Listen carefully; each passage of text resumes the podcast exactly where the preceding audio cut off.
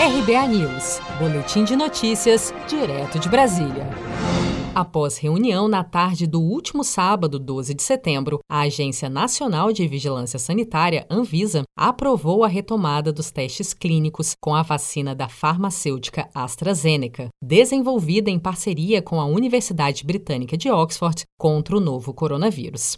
A decisão foi tomada com base no parecer técnico de especialistas da Anvisa, que avaliaram os dados fornecidos pela AstraZeneca sobre a segurança do imunizante, após a suspensão em nível mundial da fase 3 de testes da vacina na última semana. O diretor-presidente da Anvisa, Antônio Barra Torres, esclarece que interrupções durante o processo de testagem de vacinas é um procedimento previsto pelo protocolo de desenvolvimento de medicamentos. A Anvisa ela inicialmente forneceu a autorização para a realização desses estudos no Brasil e, ato contínuo a essa autorização, a agência vai monitorizando o desenrolar dos acontecimentos relacionados ao desenvolvimento vacinal. Tivemos uma pronta comunicação do laboratório AstraZeneca quanto a esse evento adverso grave que foi apontado e a consequente interrupção dos testes. Essa interrupção ocorreu em todo o mundo.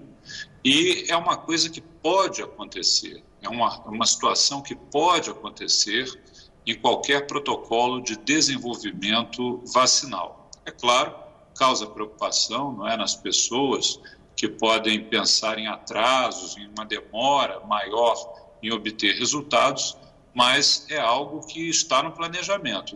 Na manhã deste sábado, a Universidade de Oxford, que desenvolveu a vacina em parceria com a farmacêutica AstraZeneca, anunciou a retomada, no Reino Unido, dos testes da fase 3 em humanos, última etapa da aprovação final da vacina.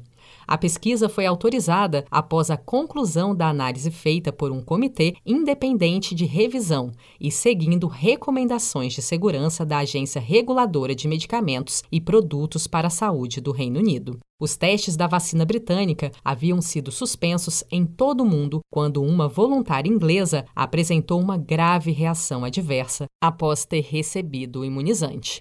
Dos 18 mil voluntários que participam dos testes finais da vacina e já receberam doses dos imunizantes ao redor do mundo, 5 mil são brasileiros. Destes, 4.600 já foram vacinados sem qualquer registro de intercorrências graves de saúde, segundo a Universidade Federal de São Paulo, que coordena os testes da vacina britânica no país. Seja para conquistar sonhos ou estar seguro em caso de imprevistos, conte com a poupança do Sicredi. A gente trabalha para cuidar de você, da sua família e proteger as suas conquistas. Se puder, comece a poupar hoje mesmo. Procure a agência Sicredi mais próxima e abra sua poupança. Sicredi, gente que coopera cresce. Com produção de Felipe Andrade de Brasília, Daniele Vaz.